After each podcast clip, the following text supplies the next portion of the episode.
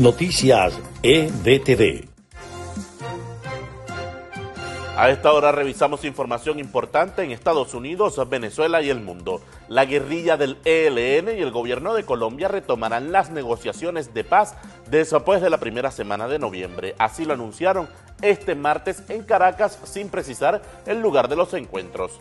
La Fundación Inside Crime publicó su más reciente informe sobre el ELN y la SOFAR y aseveró que para ambos grupos Venezuela representa fuente importante de sus ingresos.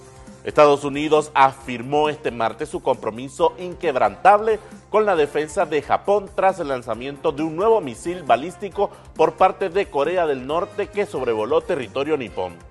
El fundador de Tesla, Elon Musk, envió una propuesta a Twitter este lunes en la que afirma que está dispuesto a seguir adelante con la adquisición de la red social al precio original de 44 mil millones de dólares. Esta y otras informaciones de Estados Unidos y el mundo a esta hora.